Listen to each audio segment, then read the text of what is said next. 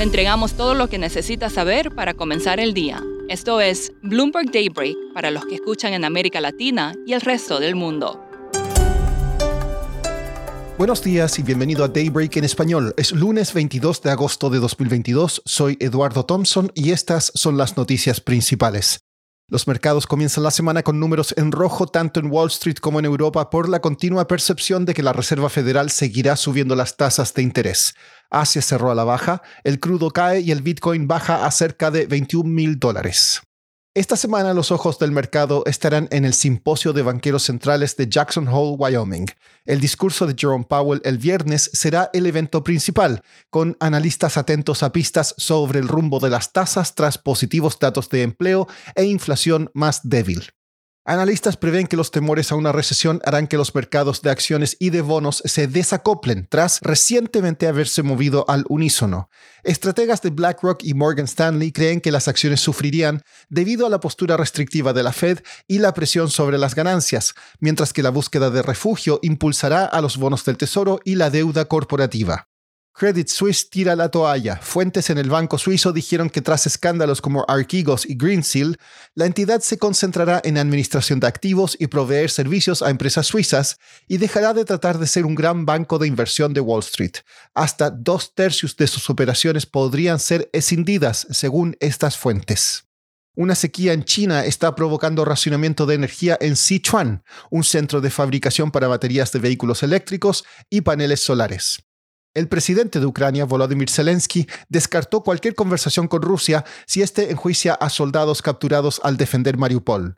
El embajador ruso en la ONU dijo al Financial Times que su país no ve una solución diplomática a la guerra y que espera un conflicto prolongado. Pasando a América Latina, el gobierno de Gustavo Petro planea despenalizar la cocaína y la marihuana en Colombia. Felipe Tascón, el zar antidrogas de Petro, dijo a The Washington Post que Bogotá propondrá un mercado de cocaína regulado. Sería un golpe contra Estados Unidos, que ha invertido miles de millones de dólares en su guerra contra las drogas en el país. En México, autoridades arrestaron al ex fiscal general Jesús Murillo Caram y emitieron órdenes de arresto contra 20 militares por la desaparición de 43 estudiantes en la localidad de Iguala en 2014.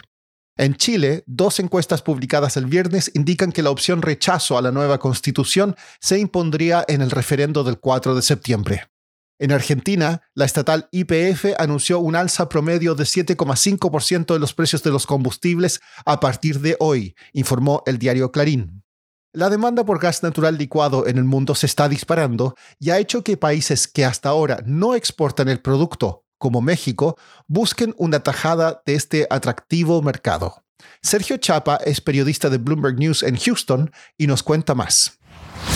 Hoy día vivimos en un momento hay una gran oportunidad para México para hacerse exportador de gas natural licuado. Y vivimos en un momento en el mundo en la crisis de energía, donde hay falta de gas natural por todo el mundo no hay gas natural suficiente para la industria, para hacer electricidad, para calentar las casas. Entonces, México tiene mucha capacidad de gas natural en la forma de gasoductos que vienen de los Estados Unidos y encima de la demanda de México. Entonces, la idea es que hay como ocho proyectos propuestos. Hay uno bajo construcción y siete propuestos para exportar el gas natural desde México a los mercados de Asia, de Europa. Y, si cumplen todos los proyectos, México puede lanzarse desde cero hasta el cuatro más grande exportador de gas natural licuado en el mundo. Sergio, ¿hay suficiente gas en Estados Unidos y México para este plan?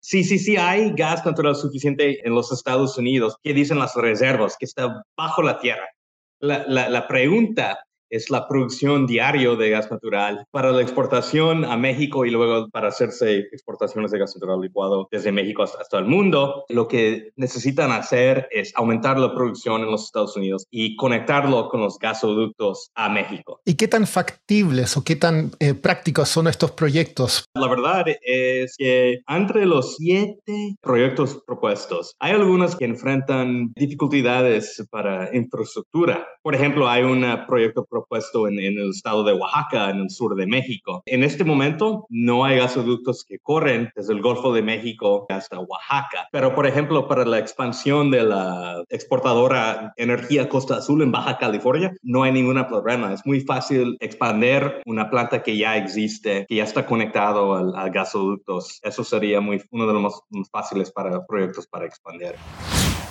Por último, la nueva precuela de Juego de Tronos colapsó HBO Max anoche, con más de 3.000 interrupciones reportadas en Estados Unidos. Warner Bros. Discovery dijo que solo una pequeña parte de los usuarios tuvo problemas al usar dispositivos de Amazon. Eso es todo por hoy. Soy Eduardo Thompson. Gracias por escucharnos. Para conocer todas las noticias que necesita para comenzar el día, revise Daybreak en la app Bloomberg Professional, donde puede personalizar las noticias que desee recibir. También puede suscribirse a la versión solo audio en Spotify, Apple Podcasts o la plataforma de su preferencia. Eso es todo por hoy. Escuche de lunes a viernes Bloomberg Daybreak.